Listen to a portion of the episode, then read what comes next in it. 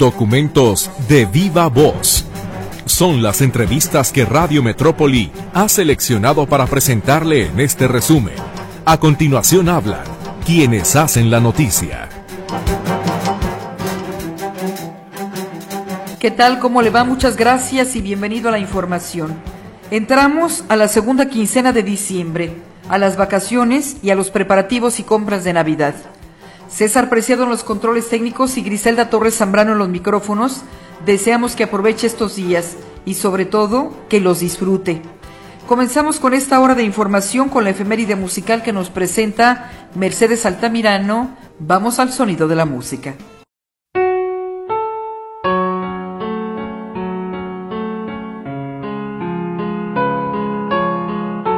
John Lennon y Yoko Ono se sometieron a la terapia primitiva creada por el psicoterapeuta Arthur Janoff, la cual consiste en llegar al dolor acumulado durante la infancia para acabar con la neurosis. La experiencia de este enfrentamiento con su niñez se vio reflejado en el primer disco de estudio grabado por Lennon luego de su separación de los Beatles. Motivado por la terapia, el 9 de octubre de 1970, cuando John cumplía 30 años, invitó a su padre para reclamarle de frente su abandono, lo cual no fue bien recibido por su progenitor. Ese mismo día, Lennon había grabado una de las canciones del disco, Remember, Recuerda, con la que intentó librarse de cualquier culpa que hubiera quedado de esa etapa infantil.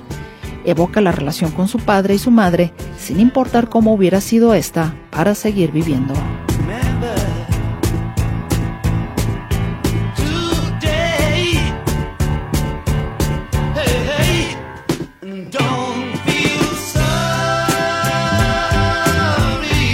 El miedo que Lennon sintió de niño a quedarse solo se expresa también en otro de sus temas, Isolation, aislamiento, e incluso parece justificar a alguien que le causó dolor al decirle que no tiene la culpa, que no es más que un humano víctima de la locura.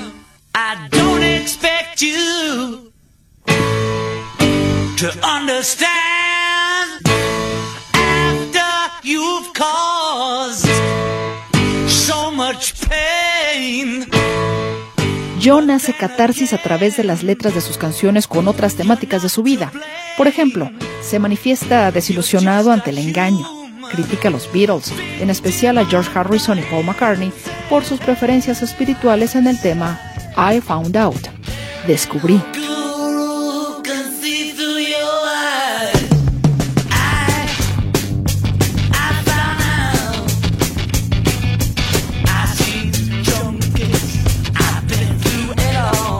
Dios. Es la canción en la que Lennon hace una larga lista de todo aquello en lo que no cree, en la que se encuentran los propios Beatles y concluye en que solo cree en él y en Yoko.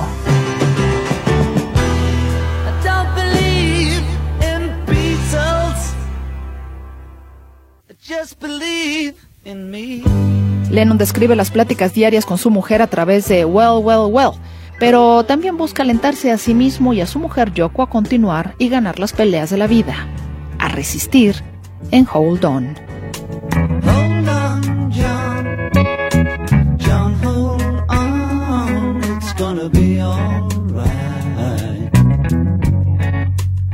Amor es la pieza en la que el ex hace una reminiscencia de lo que siempre sintió se le escapaba, que el amor es pedir ser amado.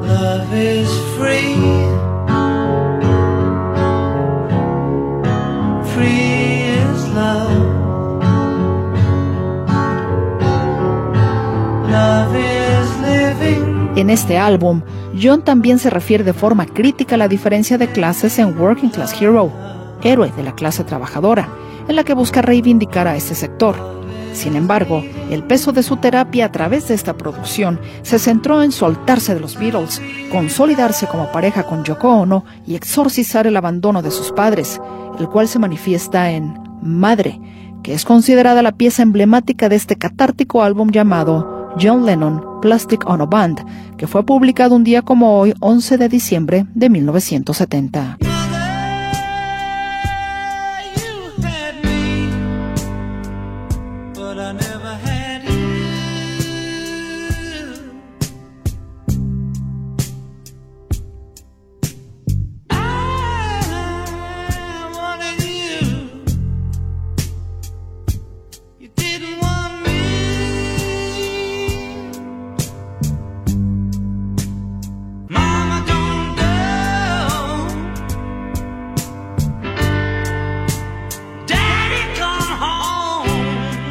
Notisistema. Diseño de audio, Roberto Álvarez.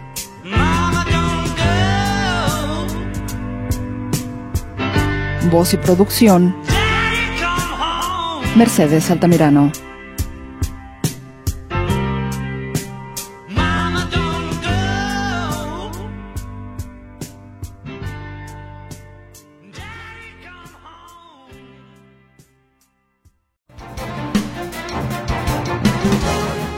El presidente Andrés Manuel López Obrador anunció la creación de una megafarmacia para terminar con el desabasto de medicamentos a nivel nacional.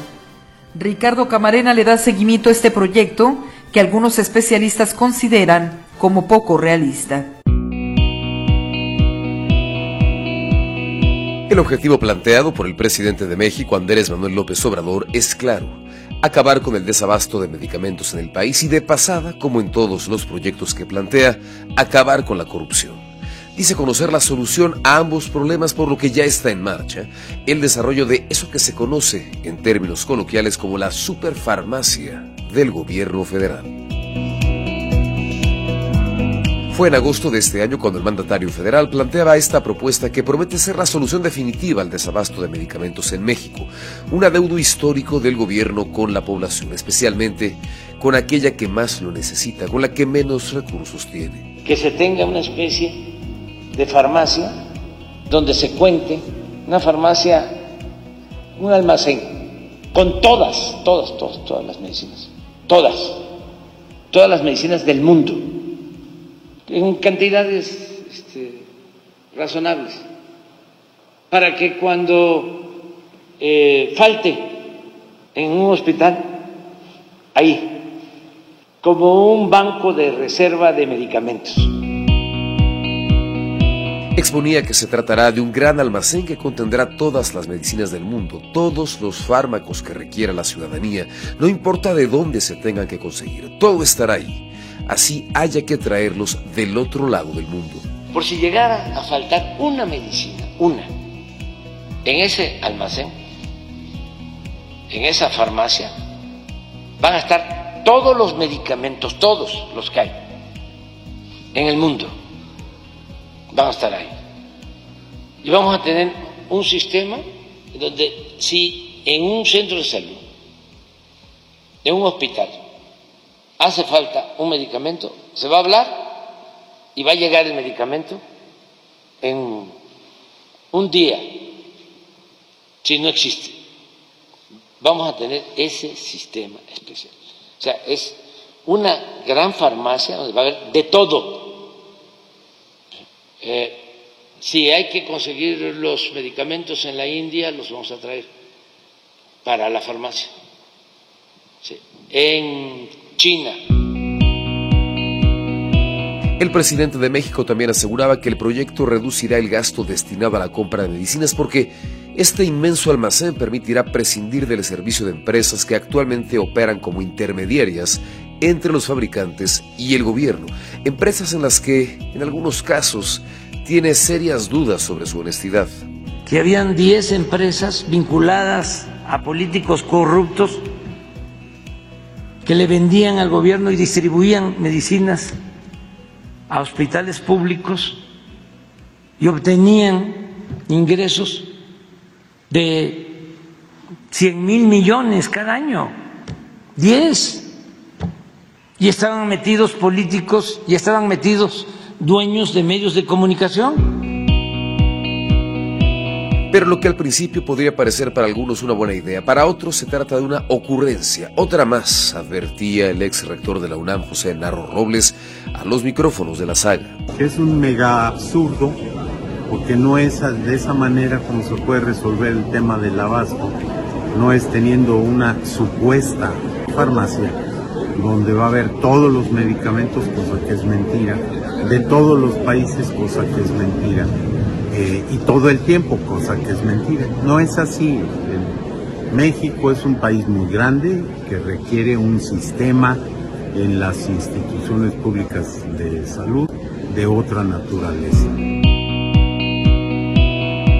Todo está en marcha El presidente López Obrador dio a conocer que este ambicioso proyecto, cuyo nombre oficial es Centro Federal de Almacenamiento y Distribución de Insumos para la Salud, operará en un antiguo centro de distribución de Liverpool, en el Estado de México.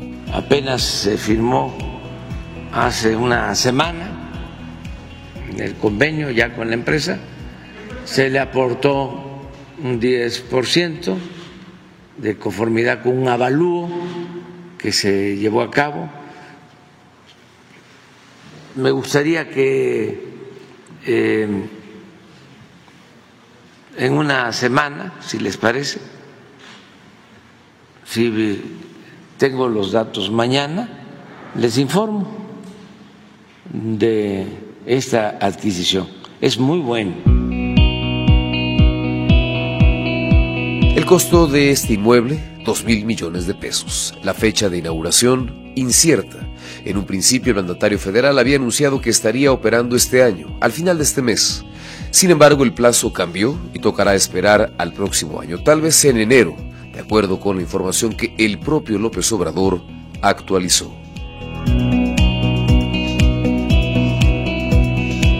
Notisistema, Ricardo Camarena.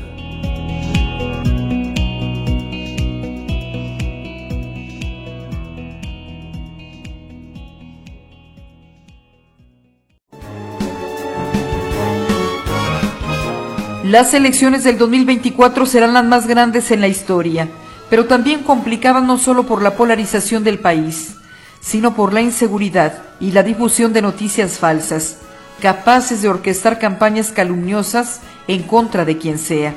En todo proceso electoral, el papel de los medios de comunicación es muy importante, por lo que le presento la conversación al respecto con Paula Ramírez, presidenta del Instituto Electoral y de Participación Ciudadana en Jalisco. Bien, eh, Presidenta, sobre este tema existen desde luego eh, siempre el riesgo de que eh, a través de los medios de comunicación los eh, aspirantes, candidatos, precandidatos y los dirigentes de los partidos eh, aprovechen para generar un clima, digamos, que le beneficie más a un partido y que a otro, a un candidato que a otro, y eso ponga en riesgo, eh, digamos, la equidad del proceso electoral. Es eh, qué cosas se pueden comunicar en este momento que estamos en pleno proceso de pre-campaña y qué cosas tendrán que autorizarse solamente cuando ya inicie el proceso de campaña, que será ya hasta eh, los primeros meses del próximo año. Sí, buenos días, Carlos, también. bien, nos encontramos ahorita en plenas precampañas, el periodo de precampañas es un periodo de tiempo que está destinado para los procesos de selección internos de las candidaturas al interior de los partidos políticos. De manera que, digamos, la regla de oro, la principal regla para este periodo en términos de la propaganda que pueden realizar quienes aspiran a una candidatura es justamente destinar sus mensajes a quienes militan en los partidos políticos, a quienes simpatizan con los partidos políticos. Este es un periodo en el cual ya vemos, eh, eh, Carlos Gris, eh, que hay, digamos, un amplio despliegue ya de propaganda, ya de publicaciones, de expresiones de distintos tipos, en donde quienes están buscando una candidatura al interior de sus partidos, pues promueven su proyecto político al interior de los partidos políticos y lo que tienen que decir siempre es esta promoción, este spot, este mensaje está destinado a quienes militan, a quienes simpatizan con los partidos políticos, porque es justamente parte del proceso de selección interna de candidaturas. Esta, digamos, es la principal regla que rige la propaganda en este periodo del proceso electoral que denominamos las precampañas. Presidenta, en este momento la legislación no, no obliga a los eh, precandidatos a separarse de sus cargos, sobre todo, por ejemplo, los que buscan la reelección o algún cargo distinto. Ellos pueden hablar en este momento de sus aspiraciones, alguien que está ocupando un cargo público, un presidente municipal, un diputado, eh, alguien que ocupa estos cargos, este, pueden hablar sobre sus aspiraciones como precandidatos. Mira, efectivamente la disposición que establece nuestra ley es que la separación del cargo debe de ocurrir 30 días previos a la jornada electoral, esto es durante las campañas. es justo porque ya en las campañas es que las y los candidatos van a la sociedad en general a pedir su voto. Esto no se puede hacer en este periodo de eh, proceso electoral. Ahorita está prohibido hacer el llamamiento al voto genérico, digamos, porque no nos encontramos en campañas, nos encontramos en un momento de precampañas, de manera que quienes aspiren a una candidatura pueden sí dirigirse hacia, insisto, los afiliados, los militantes de un eh, partido político, pero eh, eh, solamente con esta pretensión, con la pretensión de que sean elegidos, designados al interior de la fuerza política como candidatas y candidatos. Y en, un funcionario, una funcionaria pública que, digamos, en horarios fuera de oficina, puede participar en una reunión de su partido, en reuniones internas, en mítines. ¿Tienen esa posibilidad o tienen prohibiciones? No, sí tienen esa posibilidad de hacerlo. Vamos a decir, eh, digamos de manera muy concreta, que la prohibición para las y los funcionarios públicos es el empleo de recursos públicos, de manera que desde luego no pueden usar recursos públicos para promover sus proyectos políticos, sus precandidaturas, eso desde luego está prohibido, pero pues forman parte de fuerzas políticas, forman parte de sus partidos en muchos casos y desde luego pueden tener estas reuniones para eh, manifestar pues sus pretensiones como precandidatas y precandidatos. La restricción ahí es el empleo de recursos públicos, eso sí está prohibido en este momento y en cualquier otro momento para fines electorales. Oye, y en el caso de los las limitaciones que tienen los medios, este presidenta, los medios de comunicación, ¿qué cosas no se pueden mencionar en este momento o qué no se tiene que decir desde los medios de comunicación para evitar esta, digamos, influir negativamente en la equidad del proceso electoral? Sí, digo, los medios de comunicación desde luego están amparados en el derecho de la libertad de expresión y en ese sentido, digamos, la principal regla que yo les diría es que se genere una cobertura noticiosa equitativa, esto es que podamos la sociedad pues escuchar las voces de todas y todos quienes estén participando en la contienda, pero restricciones hay y son muy claras y muy puntuales. La primera y más importante es la prohibición de comprar o contratar propaganda, tiempos o espacios en radio y televisión. Esta, como ustedes saben, saben es una prohibición que surge a partir de la reforma eh, al modelo de comunicación política en nuestro país en 2007 y 2008 y a partir de entonces la compra de propaganda de espacios en radio y televisión para fines político-electorales está explícita y expresamente prohibida. De manera que esta es la principal prohibición, ¿no? Por supuesto hay otras reglas que tienen que ver con la cobertura, mm, digamos, eh, dentro de los parámetros de la ley.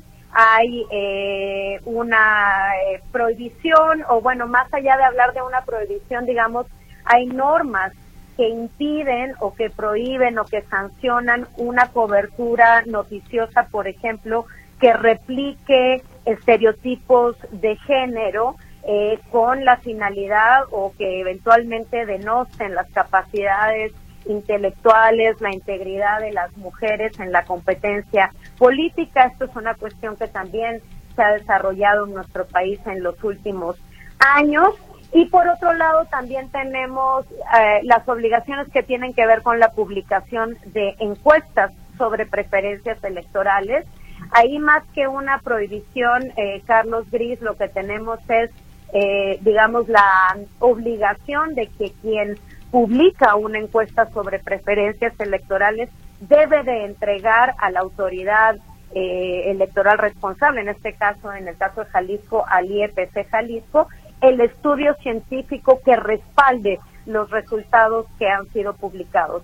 En resumen, yo les diría, los medios de comunicación están protegidos, están amparados por su libertad de expresión. Lo importante, el, rol que juegan eh, ustedes como medios de comunicación es sumamente relevante en un proceso electoral como el que estamos viviendo y como cualquier otro, y es sumamente relevante que puedan aportar y revelar información de alto interés eh, público. Las condiciones pues son las que la ética periodística nos indica, ¿no? La cobertura más amplia, más equitativa eh, y desde luego siempre aplicar o multiplicar estereotipos de género y siempre con la información que respalda, digamos, la veracidad de lo que se está publicando en medios de comunicación. Presidenta, por ejemplo, si un candidato compra por debajo del agua una entrevista, si la paga, en este caso, ¿el medio de comunicación tiene el riesgo o corre el riesgo de ser sancionado?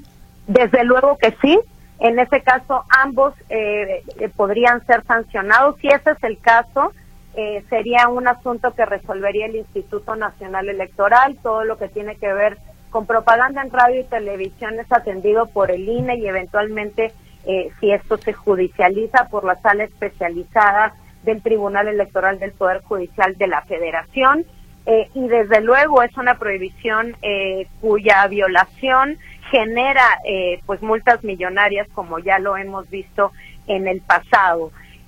aquí es importante decir que en una contienda electoral, digamos, el sistema de medios de impugnación de nuestro país es lo suficientemente sofisticado y da las suficientes garantías como para permitir que digamos, distintos contendientes, cualquier persona en, particular pueda quejarse ante una autoridad electoral.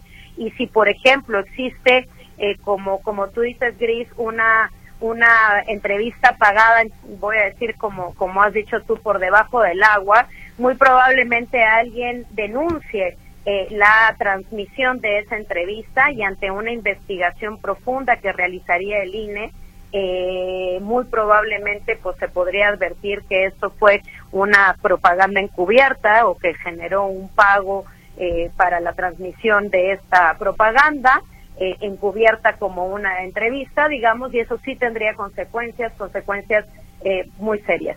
Presidenta, un tema que es un riesgo latente para los medios, pero en especial ahorita en el proceso electoral eh, existe es esta falsificación o creación de notas falsas de eh, que hoy se pueden hacer con mucha facilidad con la inteligencia artificial, eh, tanto videos como audios. ¿Hay algún mecanismo que estén explorando o realizando ya tanto el Instituto Electoral Local como, bueno, los OPLES y el Instituto Nacional para detectarlos, para revisarlos? ¿Hay alguna estrategia sobre este tema? Pues eh, digamos que no concretamente, al menos desde el IEPC Jalisco, todavía no hemos recibido alguna queja en donde, digamos, se esté empleando alguna de estas tecnologías como inteligencia artificial. Sin embargo, les diré que es un tema que desde luego nos preocupa. Sabemos que este tipo de propaganda está apareciendo, en, sobre todo pues en las redes, en las redes sociales y que desde luego si esta eh, incide en las condiciones de la competencia política, si impacta en la equidad, en la contienda, eh, desde luego puede ser sancionada, pero es cierto, eh, Carlos y, Gris, que nos encontramos pues ante un territorio, voy a decir algo desconocido, complejo de regular, que tiene que ver con el empleo de estas tecnologías y su multiplicación y difusión en redes sociales. Eh, no obstante, bueno, estoy segura que el Instituto Nacional Electoral, por lo que hace a la radio y la televisión, que es donde son competentes para investigar, y nosotros, pues por lo que hace al resto de la de la publicidad y la propaganda, emplearemos todas nuestras capacidades y nuestra inteligencia institucional para ir tras esta publicidad en caso de que esta sea ilegal. Presidenta, ustedes tuvieron eh, de cara al proceso electoral una conversación, un foro con medios de comunicación para hablar precisamente de la cobertura. Nosotros vamos a tener candidatos a gobernador, vamos a tener eh, a diputados locales, federales, presidente, alcaldes. Honestamente, ¿cómo le hace un medio de comunicación para garantizar la equidad? No puede invitar a todos, pero ¿cómo o cuál es la sugerencia desde la autoridad para que sea bien cubierto el proceso? Sí, desde luego. Em, el foro que tuvimos que tiene que ver o tuvo que ver sobre el monitoreo que realiza el IEPC a la cobertura noticiosa que realizan los medios de comunicación es una actividad que se realiza con el objetivo de ofrecer a la sociedad eh, la información puntual, medida, sistematizada respecto de cómo los medios de comunicación están realizando esta cobertura. Creo que es importante decir que esto no es una imposición a los medios de comunicación para que entonces destinen eh, exactamente el mismo tiempo, los mismos espacios a todas y todos quienes compiten en eh, la elección. Desde luego que hay, digamos, una preponderancia noticiosa, hay hechos que son más noticiosos que otros, y esta cuestión me parece que cae eh, en, el, en el tema de la libertad de expresión que debe de garantizarse y protegerse para los medios de comunicación todos. El monitoreo tiene la, el, el objetivo o la pretensión de que la gente, que la sociedad conozca si los medios de comunicación están o no realizando una cobertura pues medianamente eh, eh, equitativa. Y yo creo que esto responde, digamos, a muchas, eh, a muchas dinámicas propias de los medios de comunicación. Insisto, hay hechos que son más noticiosos, hay personas pues que comunican más, que comunican mejor, pero creemos que eh, sí hay una responsabilidad de los medios de comunicación. Ahora, desde luego, eh, esto no es sancionado, insisto, los medios están amparados en su libertad de expresión, eh, de ofrecerles o de darles voz a todas y todos quienes compiten, sobre todo a todas y todos quienes compiten por un mismo cargo, pues la sociedad tendríamos que estar en condiciones de escucharles, de conocer sus propuestas y ahí es donde creemos que los medios de comunicación tienen una responsabilidad central. Pero no olvidemos que los monitoreos de noticieros en nuestro país surgen a partir de experiencias como la de 1988, en donde tuvimos una elección cuya cobertura noticiosa estuvo centrada en un 90% gris, Carlos, en el candidato oficial, es decir, en el candidato del partido del gobierno. Y esta cuestión, al manifestarse, al hacerse pública a la sociedad, pues sí te da, sí te da un indicativo de cómo los medios están eh, realizando este trabajo. De manera que ese es el, el, el origen del monitoreo de noticieros, pero también hay que decir que esto no supone una obligación eh, estricta, puntual, para que los eh, medios de comunicación den exactamente el mismo tiempo, el mismo espacio a todos. En la intención es que haya una cobertura equitativa, es decir, que todas las voces, todas y todos quienes participen en la contienda, pues sí tengan eh, una cobertura suficiente, una cobertura que le permita a la sociedad conocer cuál es la propuesta de estas personas, cuál es, digamos, la ideología, cuál es el proyecto que nos están proponiendo y entonces contribuir al voto informado ya a una mejor, eh, digamos, a una opinión pública mejor informada. Presidenta, nos llega una pregunta, Isa de Tonalá nos dice, con relaciones a las redes sociales, ¿se aplica el mismo criterio? Es decir, ¿hay facultades de la autoridad electoral para regular lo que se publica en redes sociales? Sí, de hecho, déjenme decirles que la gran mayoría de las denuncias que recibimos tienen que ver con publicaciones en redes sociales, en, en Facebook, en, en, en, la red social X, en otras redes sociales y eh, nosotros lo que tenemos que hacer como autoridad responsable de investigar, porque recordemos que el Instituto Electoral no resuelve eh, las quejas y denuncias que se presentan por parte de partidos y la sociedad en general. Nosotros somos responsables de investigar los hechos que son denunciados, integramos un expediente, lo mandamos al Tribunal Electoral, que es la autoridad que al final resuelve si hubo o no hubo un ilícito. En caso de que nos denuncien publicidad eh, presuntamente ilícita o que tiene alguna, digamos, alguna eh, violación, alguna norma en redes sociales, sí la investigamos, revisamos las ligas en donde ha sido publicada la información para valorar las condiciones pues de tiempo, modo y lugar, quién, dónde, cuándo, cómo se publicó esa esa propaganda, esa información y entonces si es susceptible de alguna sanción. Bien, no le cambien, regresamos en un minuto.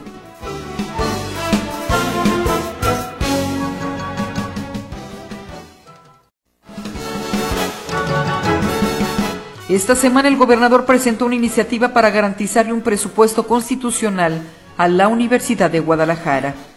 En la siguiente nota informativa le presentamos algunos de los puntos medulares. Para evitar que el recurso esté sujeto a los vaivenes políticos de cada administración, este viernes el gobernador Enrique Alfaro presentará una iniciativa de reforma constitucional con el objeto de garantizarle presupuesto a la Universidad de Guadalajara más allá de su sexenio. En un mensaje difundido a través de sus redes sociales, el Ejecutivo Estatal indicó que este acuerdo contempla una bolsa adicional para infraestructura universitaria. Por eso he decidido presentar una iniciativa de reforma a la Constitución de nuestro Estado para garantizar un presupuesto constitucional para la Universidad de Guadalajara.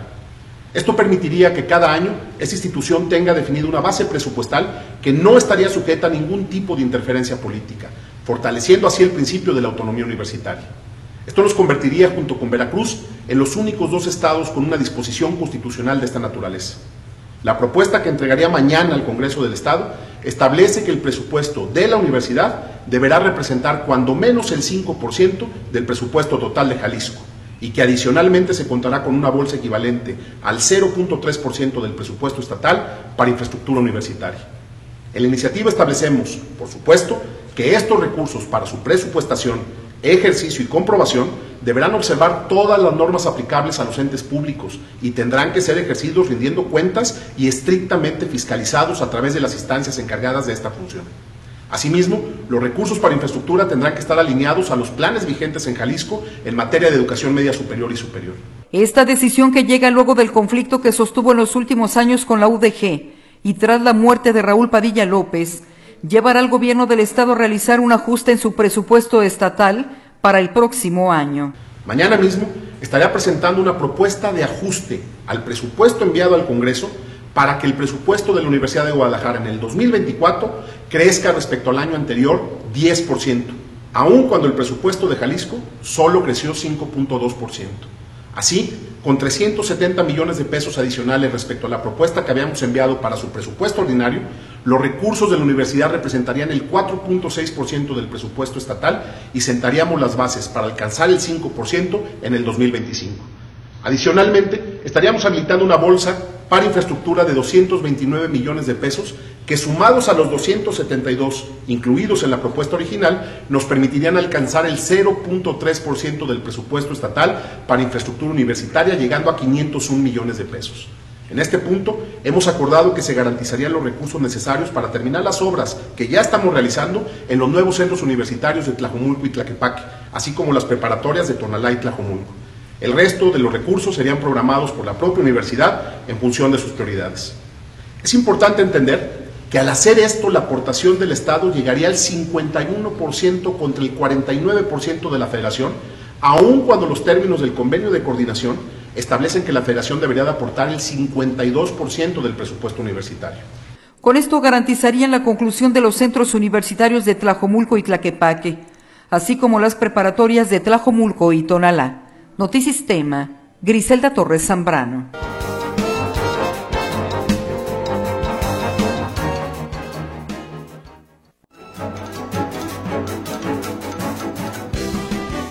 Hablando de COVID-19, Ricardo Camarena le presenta el siguiente trabajo informativo sobre las vacunas que muy pronto distribuirán en la medicina privada los laboratorios Pfizer y Moderna. Ante la llegada de la temporada invernal está en marcha a nivel nacional la campaña de vacunación contra la influenza y el COVID. Sobre este último, no toda la población siente la confianza suficiente para recibir las vacunas que está suministrando el gobierno federal. Y en este contexto se anunció recientemente la autorización para que las personas que así lo deseen y puedan compren biológicos de otras marcas. Las dosis conseguidas por el gobierno federal están dirigidas en principio a los grupos vulnerables, es decir, niños, personas adultas mayores, mujeres embarazadas, personas con alguna comorbilidad o con un sistema inmunológico débil. Esto explicaba el secretario de Salud Jorge Alcocer. Contamos con la disponibilidad de 5.386.200 dosis de vacuna Abdala que están eh, almacenadas en Birmex en octubre y noviembre eh, van a, llegar cuatro, millones de dosis, eh, cuatro mil, sí, cuatro, millones de dosis de la vacuna Sputnik que tenían en reserva y que no las van a dar no por el costo de la vacuna, sino por las vacunas como tal. Y también será necesaria la adquisición de 10 millones 212 693 dosis eh, más y con lo cual podemos completar esta. Están aseguradas la llegada de ambas, tanto de la de Sputnik como las restantes de Abdal.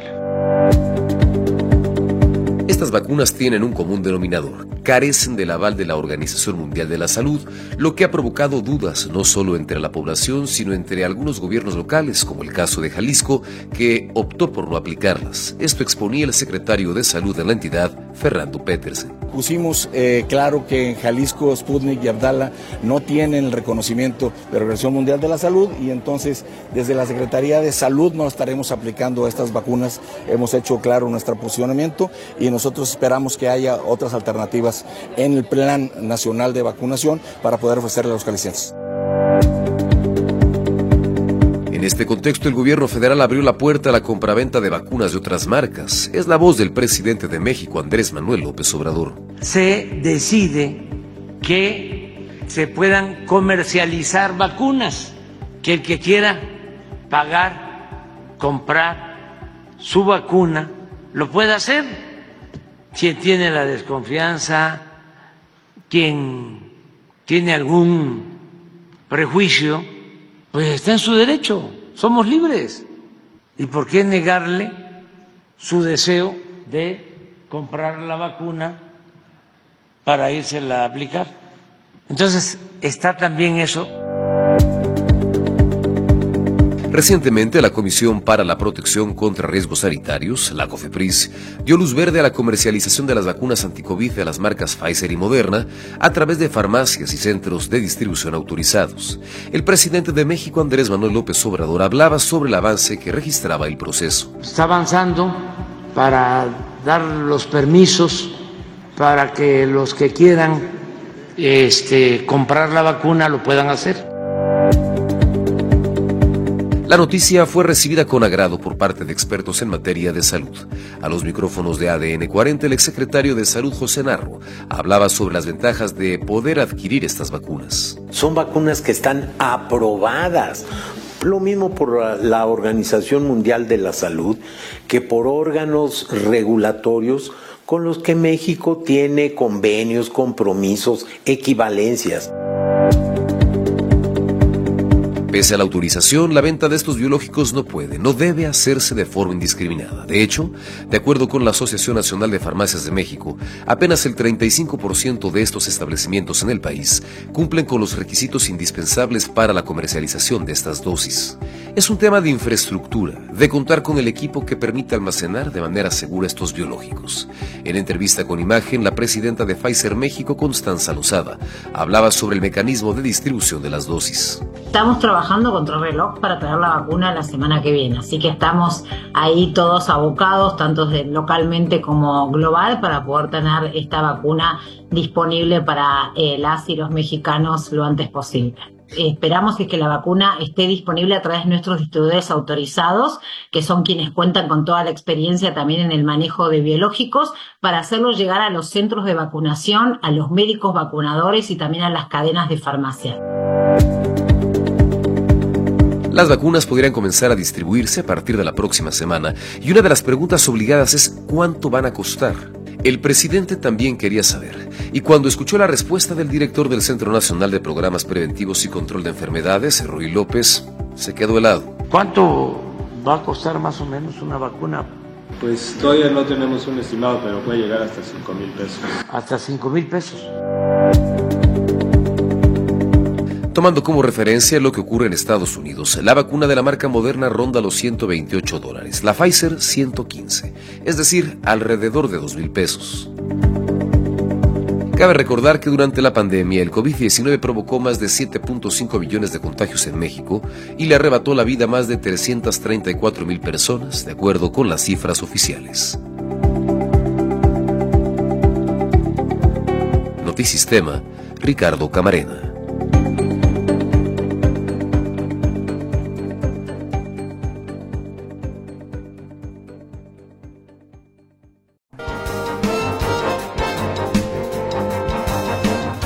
Cerramos con la recomendación del libro que cada semana nos hace el doctor Roberto Castellán Rueda, escritor, historiador y filósofo. A mediados de este mes, que es básicamente de festividades religiosas con posadas y todo eso, el famoso, ya iniciamos el famoso puente Guadalupe Reyes, pues ojalá pues la pasen muy muy bien todo este todo este mes. Precisamente hoy quiero tratar un tema, un libro eh, relacionado con este tipo de, de temas. Ahorita voy a decir por qué. El libro es El arte de envejecer. El autor es Cicerón. La editorial que me encontré es una que se llama Coan, es una editorial pequeña y es de 2020, editado en España. Cicerón nace en el año 106 antes de Cristo y fallece en el 43 también antes de Cristo. En realidad este libro, El arte de envejecer, pues es un pretexto para hablar con ustedes, para invitarlos a leer a, a los clásicos. Eh, los clásicos pues son estos estos textos, sobre todo estos textos de la antigüedad que le llamamos antigüedad grecolatina, escritos por pues estas personas eh, imagínense hace más de dos mil hace más de dos mil años la mayoría la mayoría de ellos pero que sin embargo todavía están están aquí. Los clásicos pues son lo puedo decir así como indispensable para nuestra reflexión cotidiana. Los clásicos están en nuestra en nuestra vida vida diaria en el sentido de que somos parte de esa de esa civilización o nos hemos convertido en parte de esas civilizaciones como la raíz de de, de, todo lo que pensamos, de todo lo que hacemos, esas civilizaciones tan, podríamos llamarlo así, tan antiguas. En el arte de envejecer, bueno, eh, Cicerón fue un político, filósofo, escritor romano, casi todos ellos eran al mismo tiempo de políticos, militares, hacían filosofía y eran excelentes oradores. En este caso, Cicerón era uno, según hablan las, las historias antiguas, que hay muchísimas, era un muy destacado, eh, hacía excelentes discursos, muy destacado orador. Él escribe sobre muchísimos temas, tiene más de 60 obras que se, que se conocen escribe temas sobre la vejez y la amistad, son sus dos grandes temas moralistas, pero escribe sobre la república, sobre la forma de gobierno, sobre las leyes, escribe cartas a sus hijos, etcétera, etcétera, ¿no? Eran personas pues que dedicaban su vida al mismo tiempo de sus actividades, digamos, propias de gobernar y de pelearse, actividades de tipo militar se dedicaban a escribir. En el arte de envejecer es una exaltación a la vejez creativa. Y a mí esto me pareció muy pertinente porque y justamente en estos tiempos decía yo al, inicio porque vivimos en sociedades tan tan excluyentes que poco a poco sin darnos cuenta excluimos rechazamos al anciano. A la vejez la vemos como una como una carga pero lo vemos ya como algo como algo normal